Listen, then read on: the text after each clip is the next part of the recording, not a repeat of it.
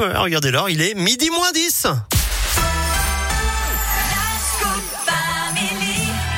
Philippe Lapierre me rejoint pour la Terre Lapierre et vous. Bonjour Philippe ah bah j'ai pas allumé. Ah, bonjour Eric bonjour à tous. J'ai une catastrophe ce matin.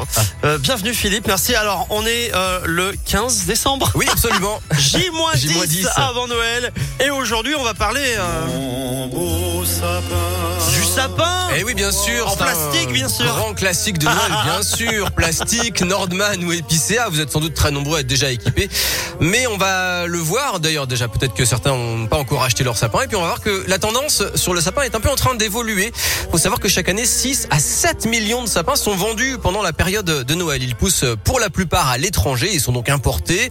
La grande majorité est revalorisée après les fêtes par des filières de compostage ou de traitement du bois.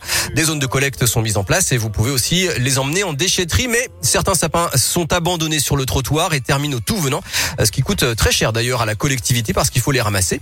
Et puis d'autres sont passés à la bombe de peinture et ne sont donc plus valorisables. Le sapin en plastique, alors on estime qu'il peut devenir écologiquement neutre, oui, par rapport au sapin classique à partir de 20 années d'utilisation alors qu'on les garde en moyenne 5 à 6 ans. Donc on voit c'est quand même pas terrible au niveau environnement. Et il y a bien sûr des alternatives. On écoute Clémentine Mossé de l'association The Greener Good. Les alternatives, ça va être soit de louer un sapin le sapin va, vous être euh, loué en pot et après, euh, du coup, il va être replanté puis continuer euh, sa vie de sapin. On peut aussi euh, l'acheter euh, en local, euh, acheter un sapin qui a été produit de manière éco-responsable. Donc l'idée c'est aussi un petit peu de, de reconscientiser l'achat d'un sapin. Et d'ailleurs une autre petite astuce aussi hein, pour les personnes qui n'ont pas forcément envie d'avoir un sapin chez elles. Maintenant il y a plein de, de tutos qui existent aussi pour créer soi-même son sapin avec des bouts de bois, des planches, des palettes. Enfin voilà pour en gros faire, euh, euh, enfin avoir le symbole du sapin euh, chez soi sans avoir forcément l'arbre derrière. Voilà, un sapin loué ou bien acheté en pot qu'on peut récupérer, replanter, réutiliser, ou bien une déco originale. À vous de laisser libre cours à votre imagination pour un, sapin de Noël qui ait du sens. Merci beaucoup, Philippe. Vous pouvez faire des sapins. bon, j'arrête là.